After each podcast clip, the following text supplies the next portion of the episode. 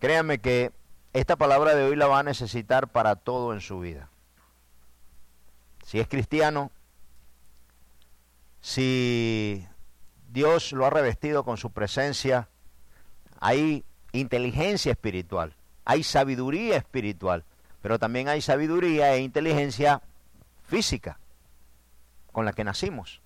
Pero hay una que se adquiere que es espiritual, es sabiduría, es razonamiento, es justicia, y todo aquello que viene de Dios y que Dios ha preparado a través de su espíritu para que lo recibamos de una forma natural, así como la recibimos de nuestros padres físicos, así lo, lo recibimos en lo espiritual de nuestro Padre espiritual. Y esto es lo que nos aparta o nos une más aún a Dios. Esa batalla que tenemos entre nuestra mente carnal, nuestra mente física y la justicia que viene de Dios. Lo que es Dios, quién es Dios. Cuando estábamos en el mundo, ¿se acuerda? Pensábamos que, que creíamos en Dios, ¿o no? Cuando estábamos en el mundo pensábamos que, que éramos cristianos. A mí me preguntaban y yo decía, sí, no, yo creo en Dios. Pero sabemos que no es creer, es hacer. No se trata de que yo diga que creo si mis hechos lo niegan. Eso dice la palabra, ¿o no? Amén. Entonces, si eso dice la palabra, ¿cuál es esa batalla que yo debo ganar entre la emoción y la razón? Vamos a ver. ¿Usted hace las cosas por emoción o la hace por conocimiento o por sabiduría? O por razonamientos, o porque se lo enseñaron, o porque se lo explicaron. ¿Por qué hacemos las cosas? Yo, sobre todo los jóvenes, aprendan esto. La mayoría de los jóvenes hacen todo por emoción. Hago lo que me gusta, hago lo que quiero, hago lo que deseo. Y una vida llevada así, si tus emociones están mal, toda tu vida va a estar mal. Hay hombres o mujeres que van a buscar pareja a un bar, a una discoteca, y después con el tiempo se casan y se quejan. ¿Qué es lo que vas a encontrar en una discoteca? Tanto hombre como mujer. No va a ser nada bueno. Pero lo fuiste a buscar por emoción. Algunas veces por emoción compramos un carro, no porque lo pueda pagar. por emoción ando con personas que no me convienen. Por emoción. La emoción es muy mala consejera. Porque cuando te acostumbras a vivir a través de la emoción, o eres feliz o eres infeliz dependiendo de cómo te sientas. Mientras que el cristiano es feliz siempre, porque no viene, no, no viene de la, tu felicidad no viene de la emoción física de lo que hay en ti, sino que viene de Dios. Y Dios no cambia. Dios siempre es el mismo. Así que, ajá, hasta cambió. ¿eh? Dios siempre es el mismo. Así que no vas a cambiar, sino que Dios va a nivelar tus sentimientos. ¿Y quién va a manejar y quién va a mover, quién, quién va a gobernar tus sentimientos? El Espíritu de Dios. Y el Espíritu de Dios es poderoso para que tú siempre te sientas bien. Yo sufría de joven de depresión, horrible. Dos horas bien, seis horas mal, un día bien, tranquilo, y después está otra vez mal. Esas subidas y bajadas en, tu sentimiento es horrible. Sobre todo la mayoría de los jóvenes. Y hoy día hay una epidemia de esto, de depresión. Pero no se puede vivir así. No se puede vivir con depresión. No se puede vivir con angustia. No se puede vivir con miedo. No se puede vivir en una, en una montaña rusa de emociones, porque es horrible. y qué es lo que quiero. Y si tú no puedes manejar lo que tú quieres, si tú no puedes manejar lo que deseas en tu vida, quiere decir que tú no tienes espíritu de dominio propio. O tienes el espíritu de dominio propio, pero no has, no has trabajado con el Señor para derrotar lo que te esclaviza. ¿Qué te esclaviza? ¿Qué te gusta? ¿Qué es lo que tú no puedes dejar?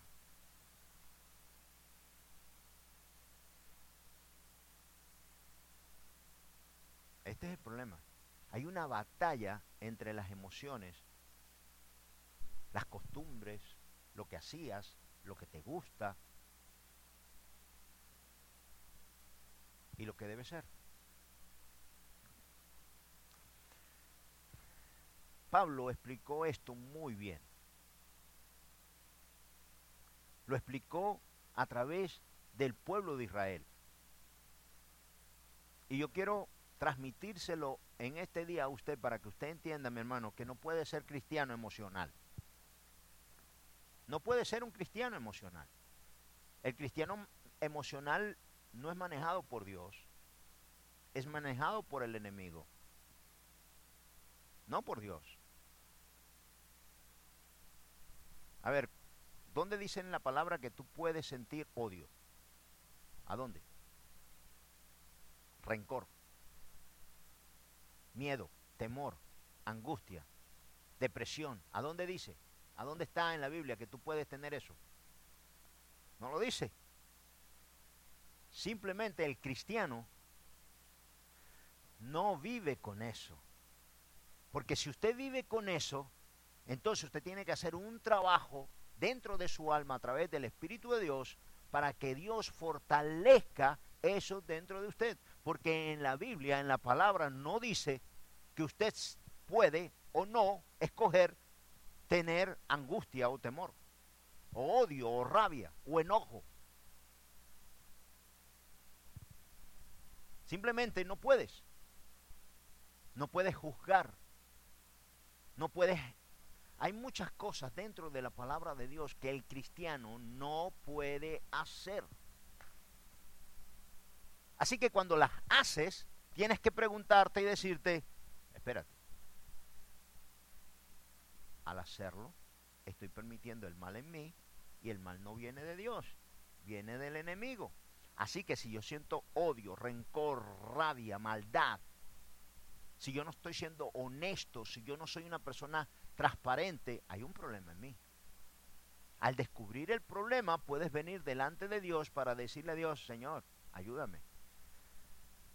Pero si guardas el pecado, si guardas ese mal dentro de ti como que si es normal, tú le estás dando entrada al enemigo. Yo he visto muchos cristianos fallar en esto. A muchísimos cristianos no hacer justicia porque no le convenía. No dar amor a nadie porque ellos no recibieron amor y porque dentro de ellos hay una incapacidad para decir te amo. Dar gracias. Yo he conocido personas que son incapaces de dar gracias, de reconocer. Hay otras que son que les es imposible decir perdóname. Perdón.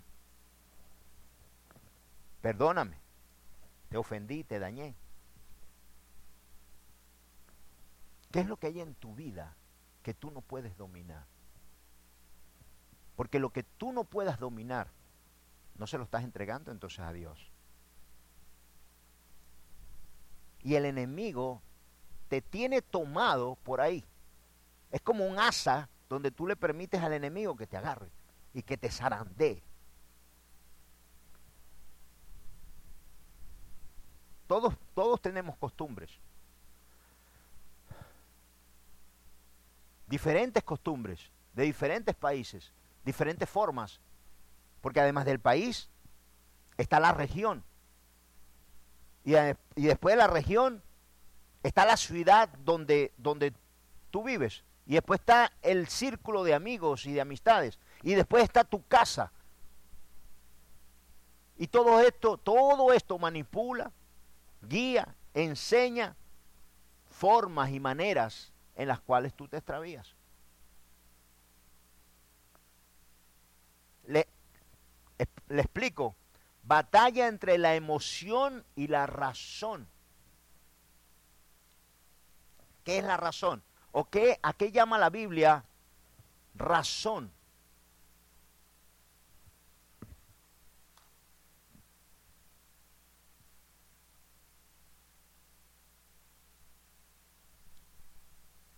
Capacidad de la mente humana para establecer relaciones entre ideas o conceptos y obtener conclusiones o formar juicio. Acierto, verdad o justicia en lo que una persona dice o hace. ¿Cuánta razón, esto es un ejemplo, cuánta razón había en sus palabras? Son ideas, son pensamientos, son razonamientos. Hace tres, por tres semanas tuvimos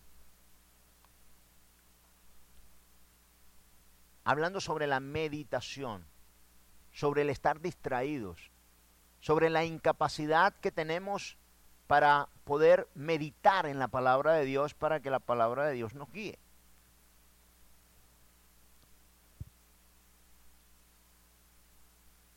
Mi hermano, estas son enfermedades. El pecado recurrente es una enfermedad. Es una enfermedad espiritual que no te permite acercarte más a Dios. Entiende esto, mi hermano, que el pecado te aparta de Dios y la santidad te acerca a Dios.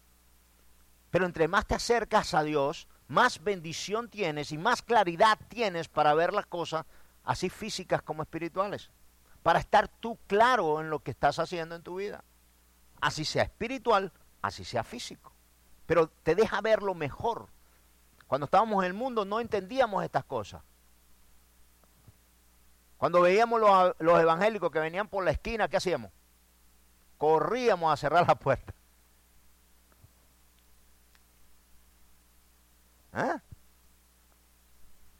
No teníamos claridad. Si hubiésemos sabido eso antes, hubiésemos recibido una salvación antes. Pero la misericordia de Dios permitió que acogiéramos ese llamado de Cristo, ese llamado de Dios, para tener salvación. Pero si yo no razono entre lo bueno y lo malo, si yo no tengo una batalla entre mis, mis emociones y el razonamiento que viene de Dios, ¿cómo voy a ser salvo? ¿Cómo voy a ser salvo? Esta vida, estos tiempos tienen normas, formas, maneras que nos apartan totalmente de Dios. Oí por televisión algo que me ericé y cambié el canal. Porque el gobernador tiene una batalla contra un club donde hay travesti desnudo y llevan a los niños y lo pasean. Y oigo en la televisión que, la, la, periodista dice, yo no veo nada de malo en eso. Yo esto, esto, es fin del mundo, esto se, esto, esto se va a acabar. Porque si los padres lo llevan, hay padres que son drogómanos, hay padres que son alcohólicos, así que si el padre le da la botella al niño, está bien porque es el Padre. No, no, no, no. Ahí es donde lamentablemente entra la ley de Dios y entra la justicia o el gobierno para cuidar a los niños que no saben de sus propios padres. O sea, estamos viviendo un mundo que si tú no ordenas tus emociones, si tú sin saberlo vas a decir, que algo está bien.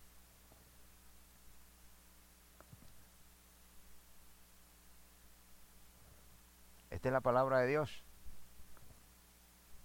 A lo bueno llaman mal, a lo, a lo bueno llaman malo y a lo malo van a llamar bueno. Este, estos son los últimos tiempos, mi hermano. Pero si el mismo pueblo de Dios está distraído, si el mismo pueblo de Dios sus emociones lo controlan, entonces no hay justicia de Dios dentro de ti.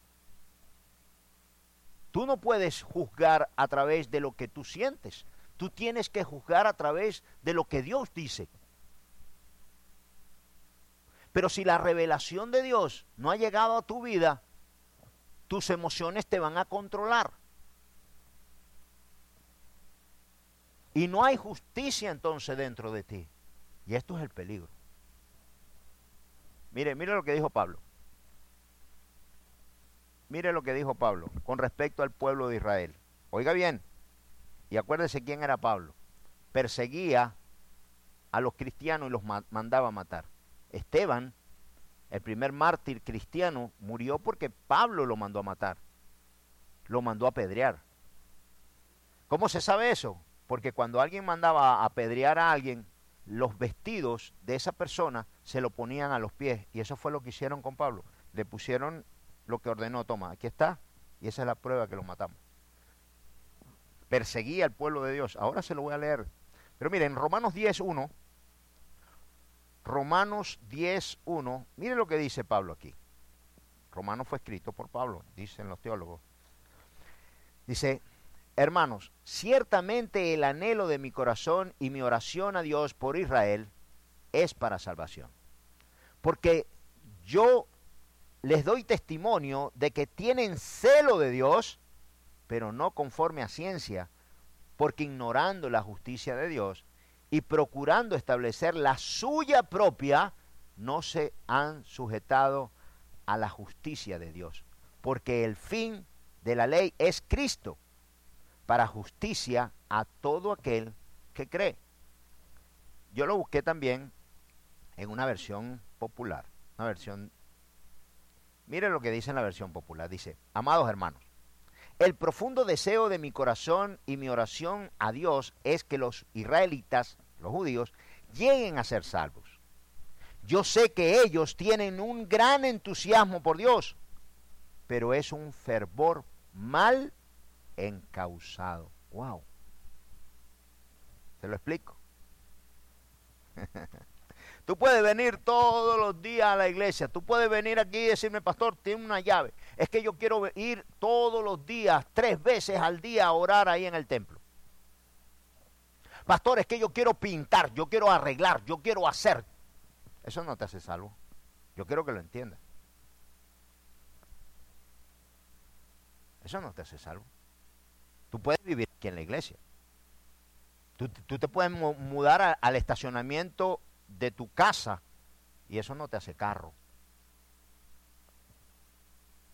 Tú puedes ir a apagar incendios, pero eso no te hace bombero. Los judíos tenían celo, eran entusiasmados para con Dios, pero eso no quiere decir que estaban bien.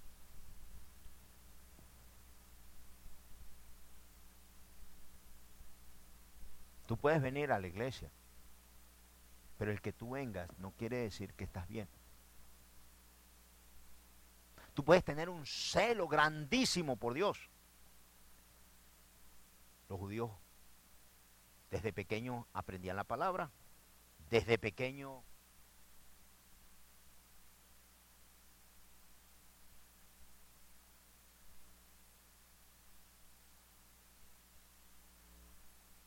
hacían todas las ordenanzas que Dios mandaba hacer al pueblo, las hacían y las hacen todavía. Eso no los hace salvo. ¿Quién los hace salvo? Cristo. Cristo los hace salvo. Pero no quieren recibirlo. Porque sus costumbres, sus emociones, sus pensamientos y sus sentimientos los apartan totalmente de una salvación no de Dios, pero de una salvación. Pablo, que es judío, trató de llevarles la verdad, la palabra. Muchos no la recibieron.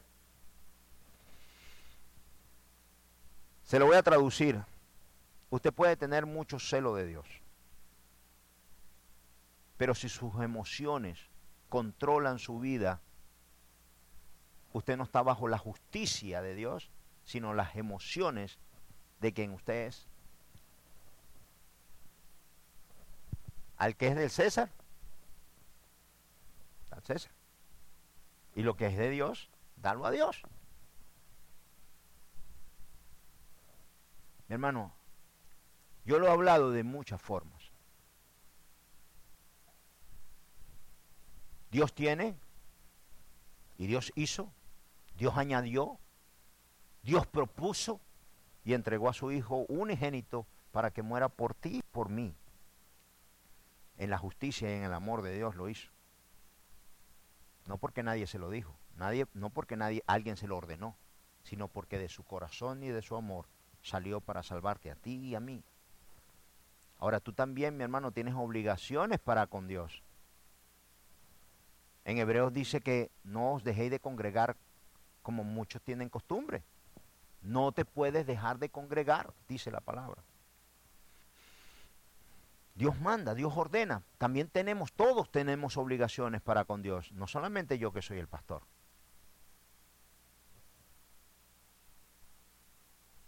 Pero tú no puedes aplicar la, tú no puedes aplicar la justicia de Dios en el que te cae bien y en el que te cae mal. No puede haber diferencia. La justicia de Dios es la justicia de Dios y el que hizo mal hizo mal y el que hizo bien hizo bien.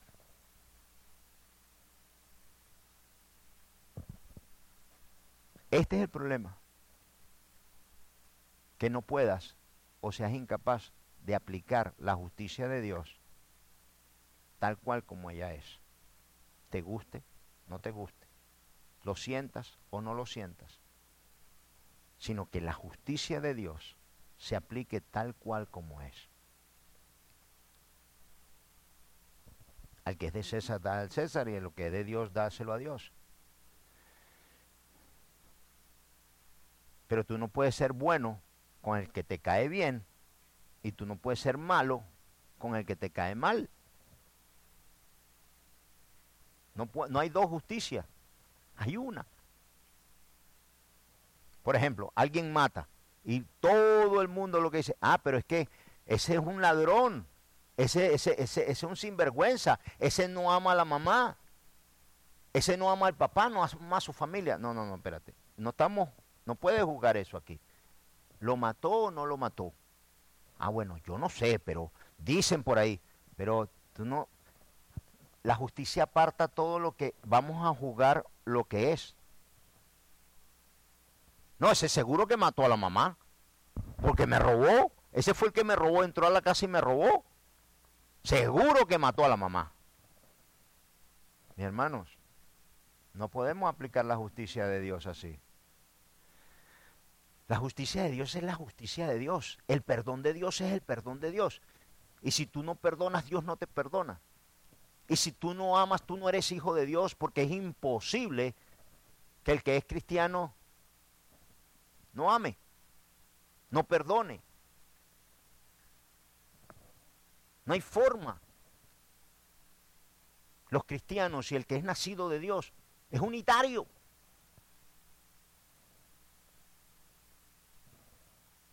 Necesitamos comprender esto. Esta batalla, esta batalla que tenemos delante del Señor, entre las emociones y la justicia de Dios, el conocimiento de Dios, la sabiduría de Dios, la palabra de Dios y el Espíritu de Dios, es necesario que estén en nosotros para no movernos, no movernos ni a la derecha ni a la izquierda, sino que seamos sinceros y honestos para con nosotros mismos en aplicar la justicia de Dios y el conocimiento de Dios a cualquiera, sin acepción de personas, porque Dios no lo hace.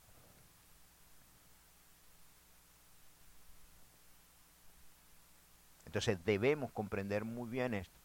Pablo dice, yo sé, mire, mire lo que dice Pablo, que es impresionante. Porque Pablo dice, porque Pablo era judío y Pablo estaba igual que ellos. Dice, amados hermanos, el profundo deseo de mi corazón y mi oración a Dios es que los israelitas lleguen a, ser salvos. Entiéndase. Entiéndase. Mire, lleguen a ser salvos, así que no lo son. Lleguen a... Es lo que Él quiere, que los israelitas lleguen a ser salvos. Hay promesas y hay palabra de Dios para el pueblo de Dios. Pero en el corazón de Dios y en el corazón de Pablo está el deseo que lleguen a conocer a Cristo, porque a través de Cristo, que es la mayor revelación que tiene la palabra de Dios y la mayor bendición que tú puedes recibir a través de Jesús, es la salvación. Y aquí Pablo expresa que, wow, yo quisiera que llegaran al conocimiento. Dice,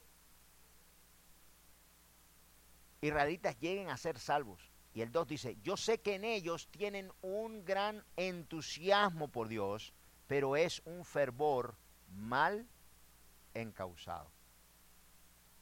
¿Por qué, mi hermano?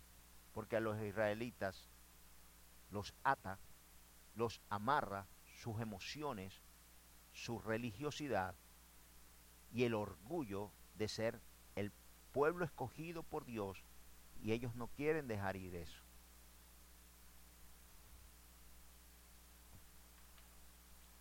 Nosotros somos el pueblo escogido de Dios. Somos el pueblo de Israel, la bendición que Dios preparó para nosotros, la nación santa, única en el mundo. Es a nosotros que Dios se manifestó. Es a nosotros que Dios, el gran Dios, el poderoso Dios, Dios de Israel, de Isaac, de Jacob, sacó de Egipto.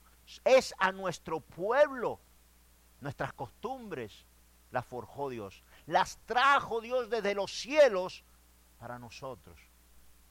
El único al cual Dios ha bendecido, ha prometido a través de Abraham. Ese orgullo los mató. Ese sentimiento los mató.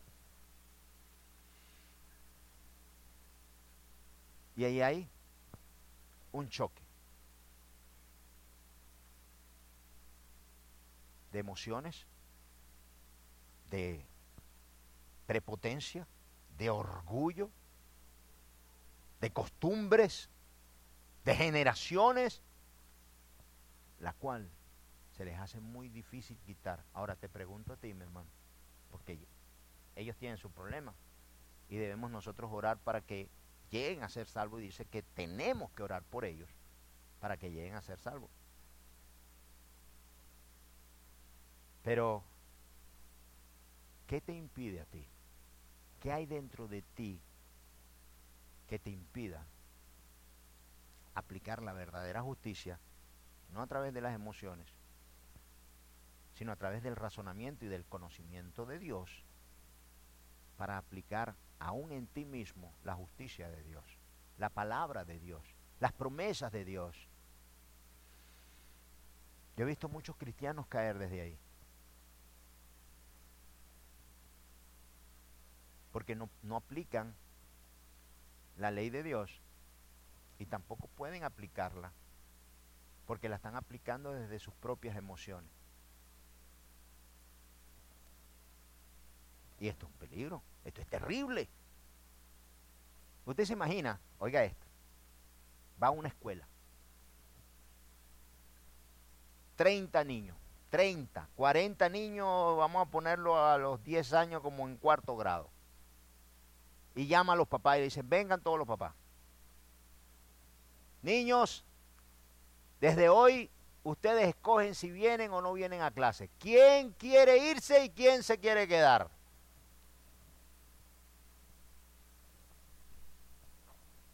Y los maestros le preguntan a los padres, ¿ustedes están de acuerdo, verdad que sí? Sí, sí, sí, sí, sí. ¿Cuál niño se va a quedar en la escuela?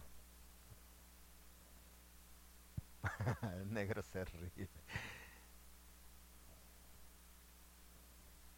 Ninguno se va a quedar. Ahora, el maestro le dice, ok, ¿cuáles se quedan?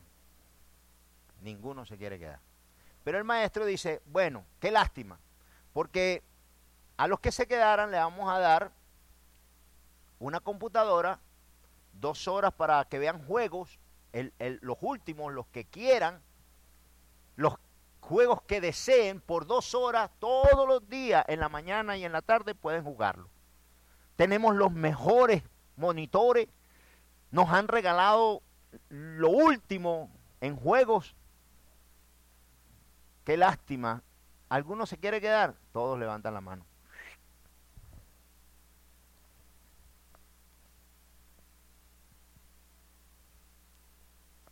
¿Todos se quedan? Ok, solamente va a haber una cosa. Como van a tener dos horas en la mañana y dos horas en la tarde, son cuatro horas. En vez de salir a las cuatro, van a empezar a salir casi a las diez de la noche. ¿Cuántos se quedan? Todos se van. Mi hermano, lamentablemente, ¿sabes que estamos viviendo un tiempo? Estamos viviendo un tiempo donde las personas están cayendo en depresión, y esto me lo mostró el Señor, porque dependen de todas sus emociones de lo que quieren, de lo que no quieren, de lo que desean, de lo que no desean. Mañana espero que el día esté asoleado y cae agua, mucha agua. El día está triste y como no sucedió lo que querían, no se sienten bien con ese día, se deprimen. Muchos se deprimen porque no saben porque están deprimidos.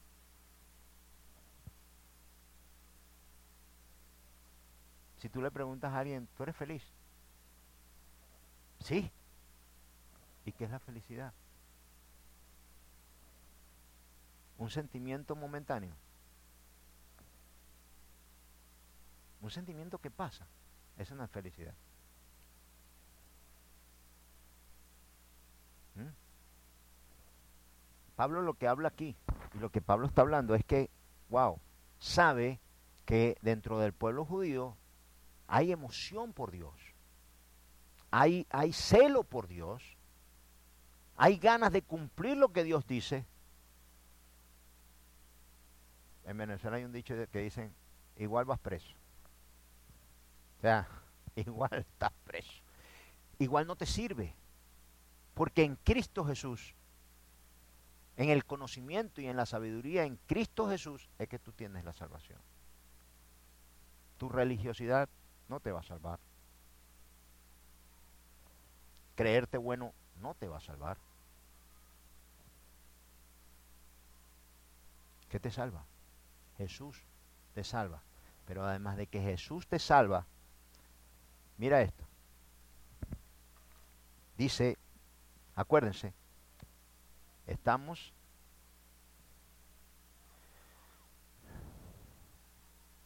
batalla entre la emoción y la razón.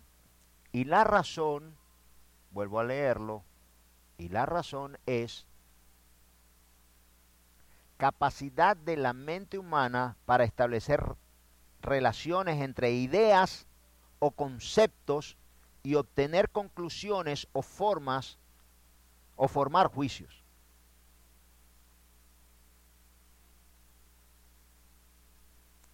Acierto, verdad o justicia en lo que una persona dice o hace. ¿Qué pasa? Que esto entra entre lo que veníamos como tres, cuatro semanas hablando de lo que es meditar. Cuando tú agarras la palabra de Dios y la comprendes y la entiendes y la pones en tu corazón y la razonas, no solamente tienes que ponerla, sino que la razonas, es como alguien que le enseñan, 2 más 2 son 4. 2 más 2 son 4, 2 más 2 son 4, 2 más 2 son 4, 2 más 2. ¿Y 3 y 1 cuánto es? ¿Cuánto? 3 y 1. No sé. ¿Y 1 y 3? No sé. ¿Cuántos son 4? 2 más 2. ¿Y 3 y 1? Sé, esa no me la aprendí. ¿Por qué? Porque muchas veces nuestro raciocinio, nuestra forma de pensar es física. Y necesitamos un raciocinio espiritual, un conocimiento espiritual, y esto solamente te lo puede dar el Espíritu de Dios para comprender estas cosas.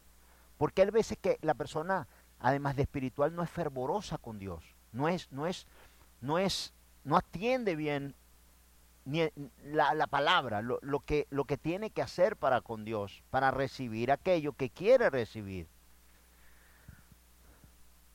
Yo siempre lo he dicho, ¿tú quieres dinero? Diezmo. Eso lo solucionas de una vez. Diezmo es dinero, trato con Dios, ahí no te va a faltar nada. Eso es fácil. Pero lo que respecta a lo espiritual, al amor, al gozo, a la perseverancia, a, la llenura, al, al gozo con Dios, al fruto de Dios, a morir dentro, a morir tú para dar entrada a lo que es Dios, para sentir la presencia de Dios, para ser limpio o tener santidad y quererlo hacer. Esas ya son cosas muy diferentes. Mi hermano, yo puedo hacer muchas cosas por usted. Yo puedo pararme aquí y predicar. Pero ya estas son cosas que usted tiene que buscar, la revelación. Hay tres cosas que necesita el cristiano. Mire, son, yo las anoté. Y esto me lo reveló el Señor. hay tres cosas importantes que el cristiano tiene que tener. Conocimiento, espíritu y revelación. Conocimiento, espíritu y revelación. Tres cosas que no te pueden faltar. La revelación es el rema, es lo que el Espíritu te muestra. Es como, como la palabra dice, Cristo es la puerta. Lo dice. Y alguien que no comprende dice, pero ¿cómo, cómo un humano va a ser puerta? Yo no entiendo la Biblia. A ver, ¿y dónde está el pórtico? Yo entiendo que es carpintero, pero de carpintero hacer puerta. ¿Se dan cuenta? Todo el que lee la Biblia literalmente nunca la va a entender, no la va a comprender. Porque es necesario sea revelada a través del Espíritu de Dios. Y toda la Biblia es una revelación. Usted ve una Biblia de este tamaño. Usted ve una Biblia de este tamaño, pero si usted desglosa esta Biblia, son millones de Biblias con cada palabra, con cada oración. Es infinita la Biblia en el conocimiento. Usted puede, yo me puedo parar aquí a través del Espíritu de Dios hablar del mismo tema, del mismo tema, o sea, de, perdón, del mismo texto y hacer un millón de, de prédicas. Siempre y cuando el Espíritu de Dios traiga la revelación y el conocimiento. Porque se extiende a la derecha, a la izquierda, arriba, abajo.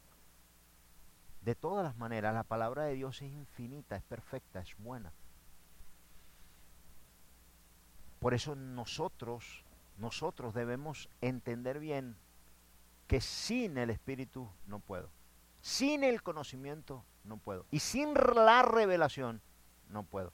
Toda esta palabra, aunque fue escrita por los hombres, fue revelada por Dios, por el Espíritu de Dios.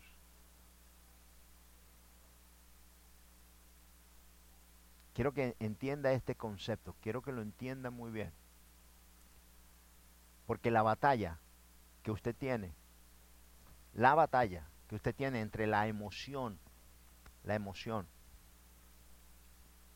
y la razón, son dos cosas donde el cristiano tiene que determinar bien, muy bien, en su mente y en su corazón. Que la justicia es la justicia de Dios. Te guste o no te guste, tienes que aplicarla. Y tienes que saber aplicarla muy bien. Porque mire, los judíos terminaron matando a Jesús. Pensando que le estaban haciendo un bien al judaísmo y a Dios. Usted, mire qué cosa tan loca, ¿verdad? Qué terrible fue eso. Terminaron matando a, Jesús, a Dios, terminaron asesinándolo. Porque no les convenía, porque no les gustó lo que decía, porque iba en contra de lo que ellos pensaban, sentían o querían. ¡Wow! ¡Qué terrible fue esto!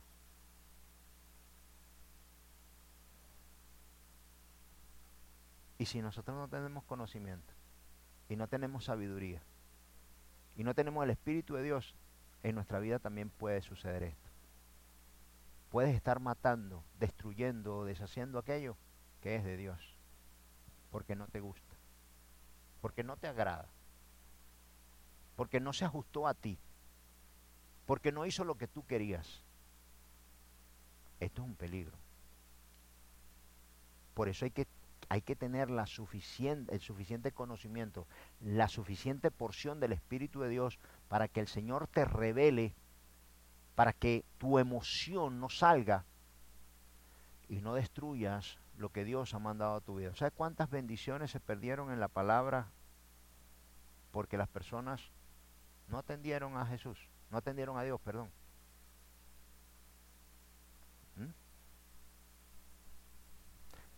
Me acuerdo hace mucho, mucho tiempo. Estaba yo predicando y traje el versículo que dice, el que amare más a padre o a madre o a hermano o a familia que a mí, no es digno de mí separaron una familia y se fue. Eso lo dije yo. Yo no lo dije. Está en la Biblia.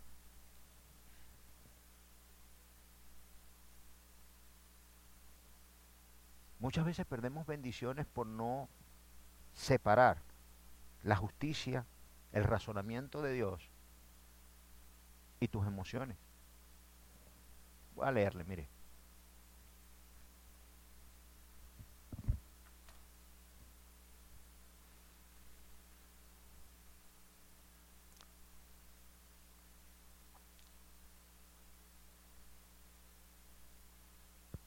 En Primera de Corintios, Primera de Corintios 9, 24.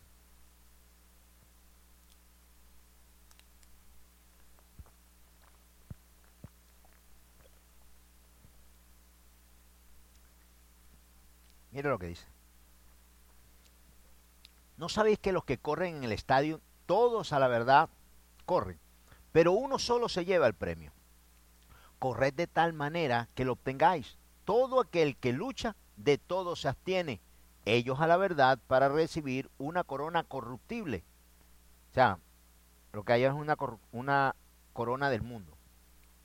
Pero nosotros una incorruptible, que es la que viene de Dios. Así que yo, de esta manera corro, no como a la aventura, de esta manera peleo, no, no como quien no como quien golpea el aire, sino que golpeo mi cuerpo y lo pongo en servidumbre, no sea que habiendo sido heraldo para otros, yo mismo, o sea, heraldo es ejemplo, yo mismo venga a ser eliminado. ¿Sabes lo que está tratando de decir Pablo? Que él golpea su cuerpo, golpea sus emociones, golpea lo que él quiere, golpea lo que él desea si está en contra de la ley y de lo que Dios manda y dice golpea sus emociones, no deja que sus emociones vayan por encima de la palabra o del conocimiento o de la justicia de Dios. Porque entonces estarías haciendo tu propia justicia y no la que Dios manda. Pero ¿cuántas veces aplicamos nosotros esto en nuestra vida lamentablemente? Sin darnos cuenta. Porque esto no se trata de lo que nosotros queremos o deseamos o de lo que nos cae bien o de lo que nos gusta, sino de lo que Dios manda. Y esta es la lucha entre las emociones tuyas, tus emociones y la ley de Dios, entre lo que tú quieres hacer y lo que Dios manda que tienes que hacer. Y aquí hay un conflicto dentro de los cristianos enorme.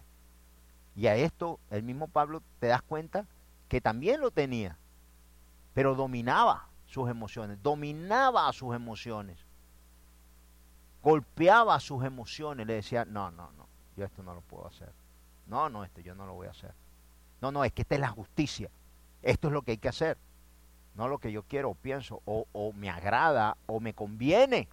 ¿Cuántas cosas hemos hecho a favor o en contra si nos conviene o no? A ver. ¿Ah? Muchas veces hacemos cosas que nos convienen, más que las que debo hacer. Todos hemos pasado por esto en algún momento. Todos hemos estado distraídos de alguna manera y hemos dado paso al mal en vez del bien. Y de nada sirve arrepentirte. El arrepentimiento no cambia las cosas. Mi hermano, Esta es una lección que tenemos que aprenderlo en nuestra vida. Golpear tu cuerpo. Lo que es y lo que Dios dice tiene que ser justicia. Porque al momento que tú abras la puerta a eso, entonces ya no estás con Dios, estás con el enemigo.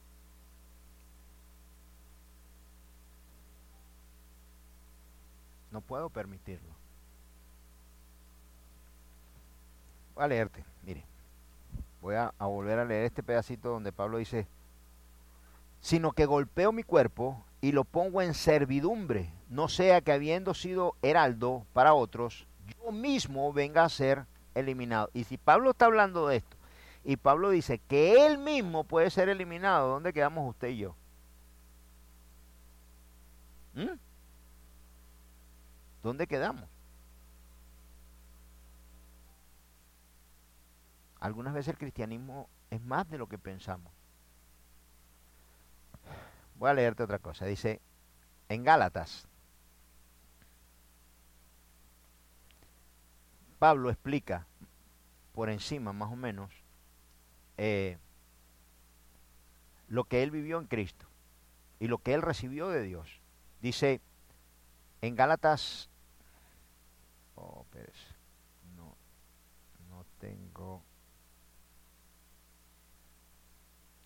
déjeme buscarlo.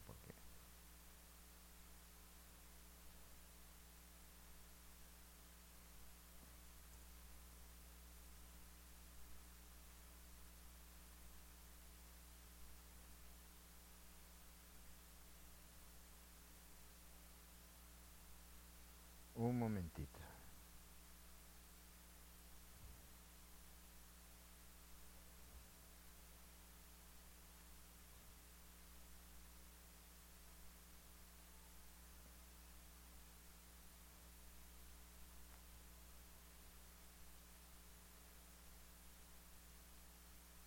Gálatas 1. Me faltó el Gálatas 1.11.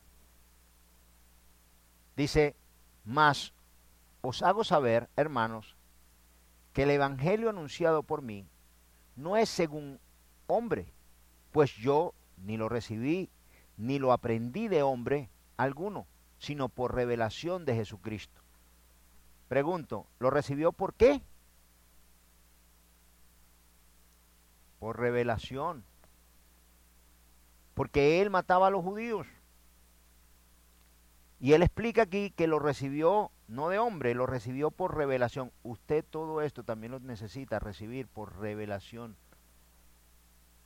El Espíritu tiene que revelarte estas cosas, porque si no, te lo voy a decir en criollo, vas a quedar frito con algunas cosas que Dios mande, diga o exija de ti y vas a decir, ah,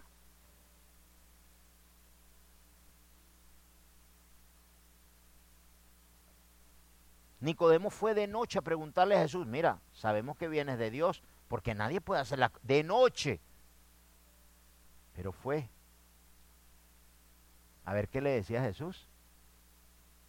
Tuvo entendimiento, tuvo comprensión y dijo, espérate, este hombre tiene que venir de Dios. Tuvo razonamiento, tuvo cuatro dedos de frente a decir, este hombre tiene que venir de Dios. Porque ¿quién hace las cosas que este hombre hace? ¿Quién las hace? No las hace nadie. Levanta a los paralíticos, los ciegos ven.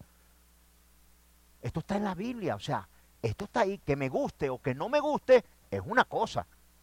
Pero este hombre tiene que venir de Dios. Y fue y le preguntó, ven acá. Sabemos que tú vienes de Dios porque nadie puede hacer las cosas que tú haces. Él doblegó y usó el razonamiento y dijo, espérate, la unción que tiene este hombre lo que proyecta este hombre, este Jesús, lo que hace, la única forma es que este hombre venga de Dios. No, no hay otra forma. ¿Mm? Imagínese, Noé era borracho. Moisés, un asesino. David, un homicida.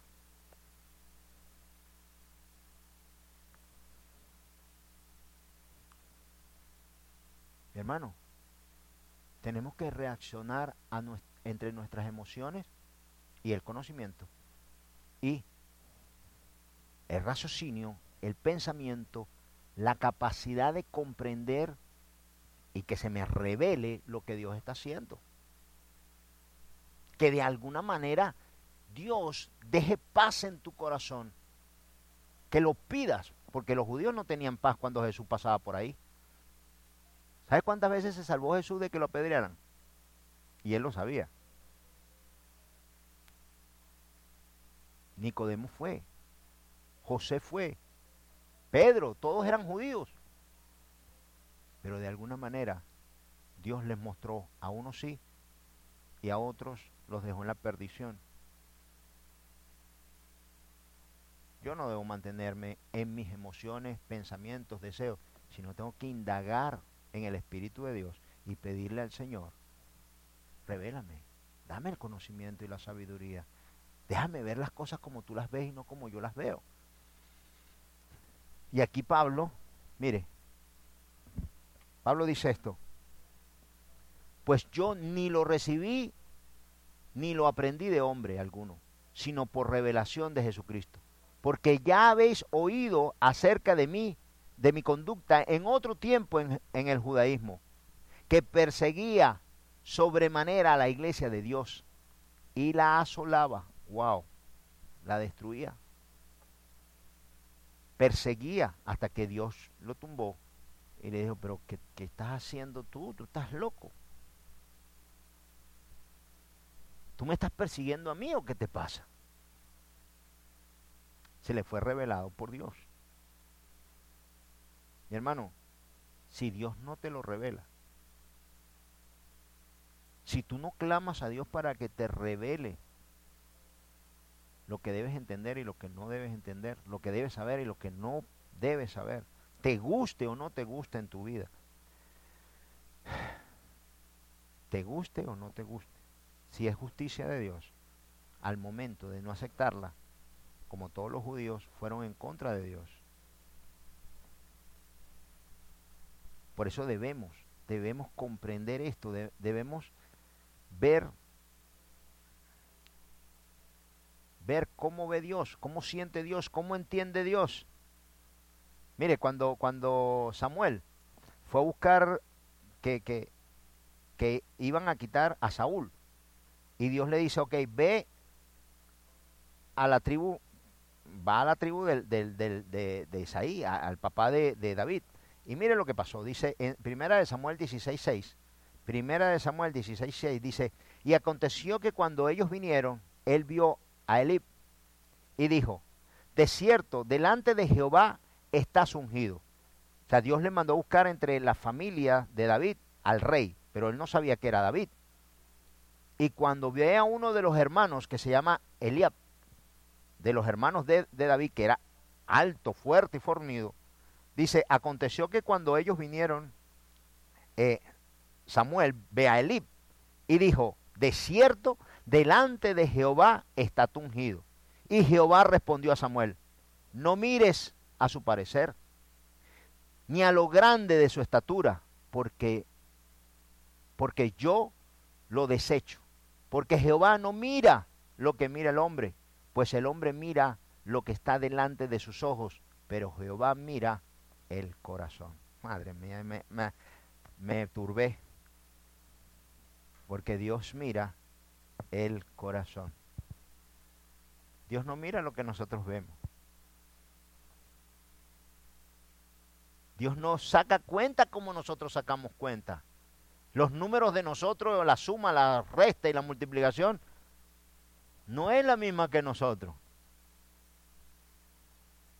¿Cuántos panes ¿Y cuántos peces sacó Dios de aquella cesta? ¿No? Las cuentas nuestras no son las mismas de Dios. ¿Mm?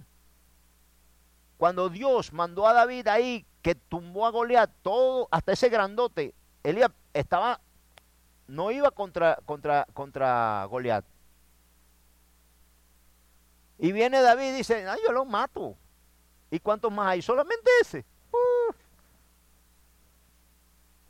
Y hay uno solo. Sí, uno solo, pero es grandote. Ah, no, no, una piedra por ahí.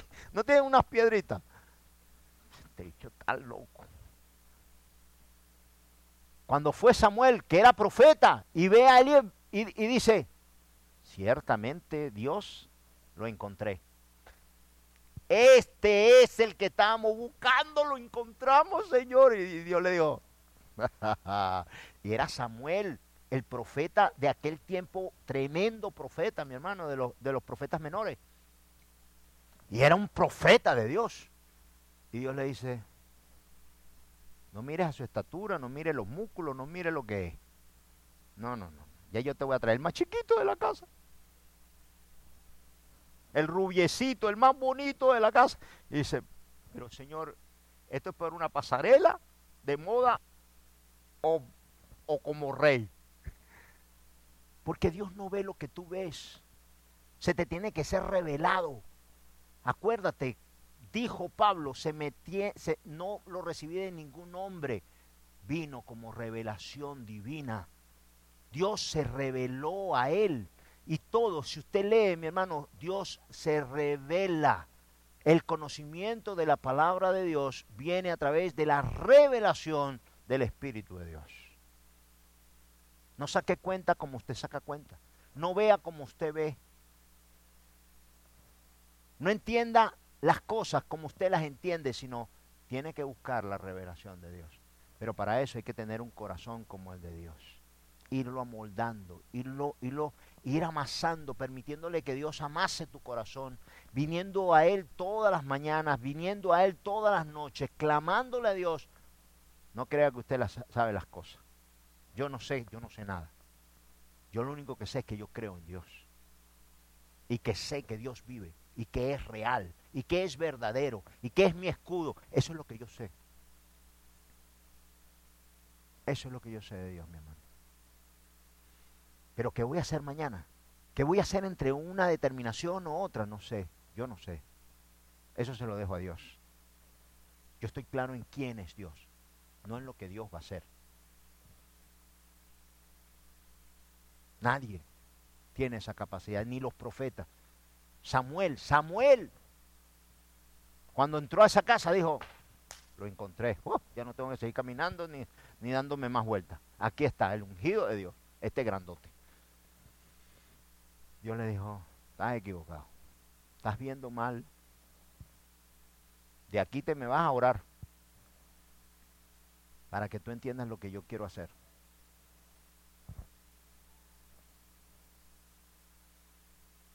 Hay, personas que leen tres veces la Biblia y se dejan mover por sus emociones, no por el espíritu. Dicen, le llaman espíritu. El espíritu me dice, yo siento que. Hermano, eso no es suficiente. Eso no es suficiente.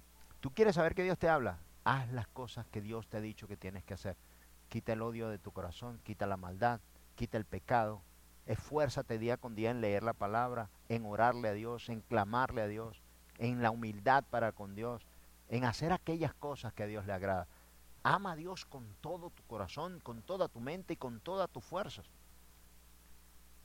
Haz lo que tú tienes que hacer para que Dios haga lo que va a hacer.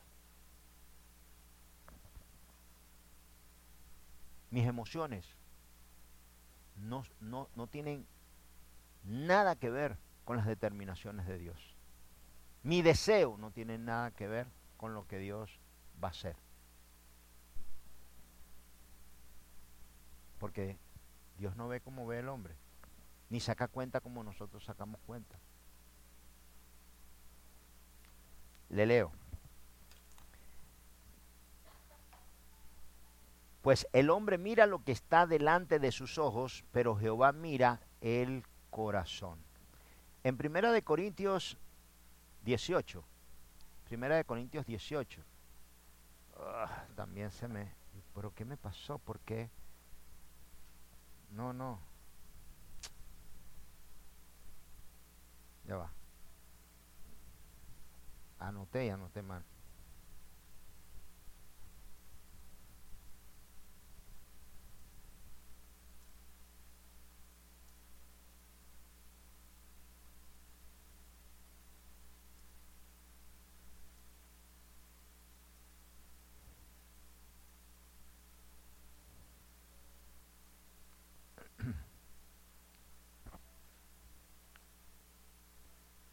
Primera Corintios 1, 18.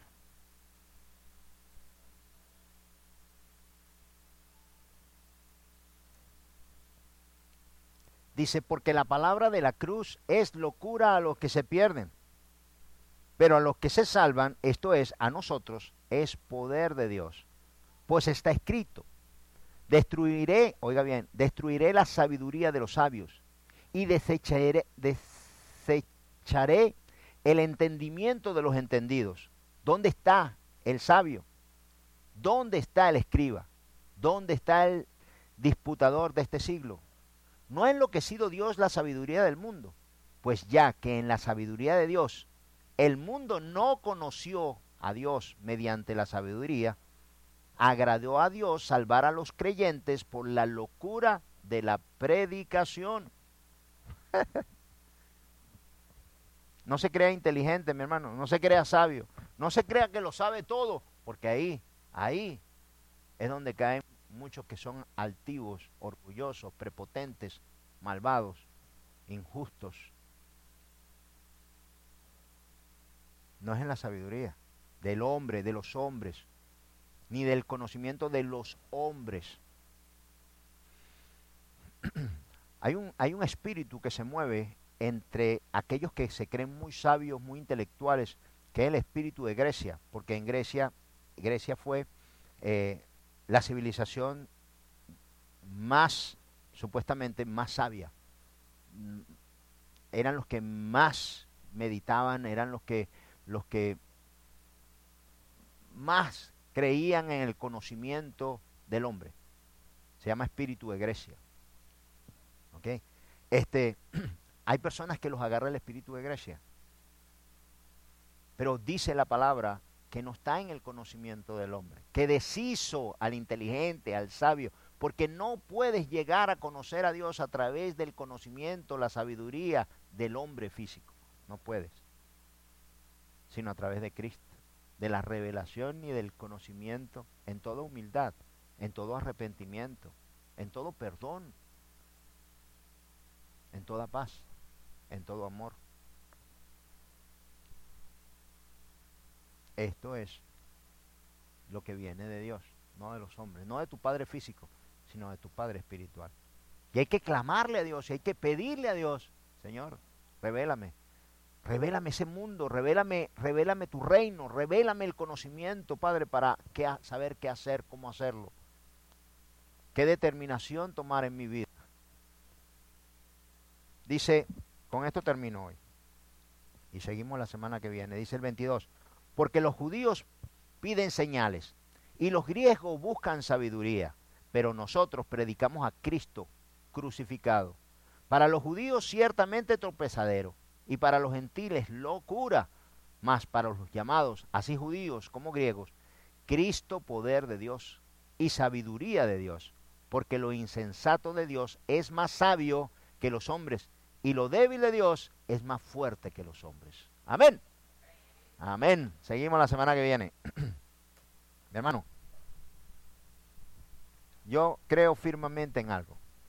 Cuando Dios me muestra a mí una palabra, el que tenga oídos para oír, oiga lo que el Espíritu dice. Entonces, cuando Dios manda una palabra y la revela, es porque Dios me está guiando. Es porque Dios quiere que yo la comprenda. Si Dios trajo esta palabra, es porque quiere que tú entiendas y quiere ajustar tu caminar. Para eso es la prédica. Cuando recibes este conocimiento, lo que aprendemos de aquí es pedirle a Dios, Señor, yo no quiero la inteligencia del hombre, yo no quiero la sabiduría del hombre. Dios, ayúdame. Necesito, Padre, el conocimiento. Lee, medita en la palabra de Dios. Dos, el Espíritu. Y cuando ya tienes el Espíritu, la revelación. La revelación. Y pídele a Dios todos los días Dile, Señor, que yo no haga justicia por mi mano. Que yo no haga justicia en lo que yo creo, pienso, siento o entiendo. Que yo no, haya, yo no haga justicia por mi pensar, mi querer, por mi acomodo. Que yo haga justicia, Dios, por la que tú haces justicia. Que tu justicia sea mi justicia. Que tu verdad sea mi verdad. Y que todo cuanto yo haga, Dios, esté aprobado por ti. ponlo en mi corazón. Ayúdame, Dios, a ser justo como tú eres justo y lo has sido conmigo. Ayúdame, Dios, a perdonar como tú has perdonado y me has perdonado a mí. Ayúdame, Dios. Muéstrame lo que tú quieres. Enséñamelo. Lo necesito porque no se, no se aprende a través de los hombres. Pablo lo dice aquí. Yo le puedo hablar a usted. Yo le puedo decir. Yo le puedo predicar a usted por siempre. Pero hasta que a ti no se te sea revelado el conocimiento de Dios y la palabra de Dios a tu corazón, no se va a sellar. Porque debemos, necesitamos tomarlo, guardarlo, amar esa palabra, entender que me la está mandando Dios y que la recibo para ponerla dentro de mí, que es justicia de Dios y que viene de Él, no viene de los hombres. Amén. Padre, te damos gracias, mi Dios, por este día. Te alabamos, Padre, y bendecimos tu nombre, Señor. Venimos en esta hermosa semana, en este hermoso día, Señor, en este hermoso mes, Dios, para pedirte, Señor, que agregues a nuestros corazones tu presencia, que agregues tu conocimiento y tu sabiduría. Que no veamos como ve el mundo, sino como tú ves, Dios, como tú sientes y como tú entiendes. Señor, y lo que no entendemos, danos paz, Ayúdanos, Señor. Ayúdanos a ver las cosas como tú las ves, como tú las oyes, como tú las sientes. Ayúdame, Dios. Ayúdanos, Señor, todos los días de nuestra vida. Hacer justicia y no injusticia. Hacer lo bueno y no maldad. A perdonar, Señor. A sanar a otros. A cubrir, Dios. Haznos a tu manera, Señor. Lo deseamos. Deseamos ver las cosas, Padre, todas como tú las ves y como tú las sientes. Lo necesitamos día con día y así agradarte, Señor, a ti, que eres el dueño y Señor de nuestras vidas, Padre, que a ti, Señor, te lo debemos todo. Esto, Dios, te lo pedimos en el nombre poderoso de tu Hijo Jesucristo. Amén. Amén. Hello, it is Ryan, and we could all use an extra bright spot in our day, couldn't we? Just to make up for things like sitting in traffic, doing the dishes, counting your steps, you know, all the mundane stuff. That is why I'm such a big fan of Chumba Casino. Chumba Casino has all your favorite social casino style games that you can play for free anytime, anywhere with daily bonuses. That should brighten your day a little. Actually, a lot. So sign up now at chumbacasino.com. That's ChumbaCasino.com. No purchase necessary. VGW. Void were prohibited by law. See terms and conditions. 18 plus.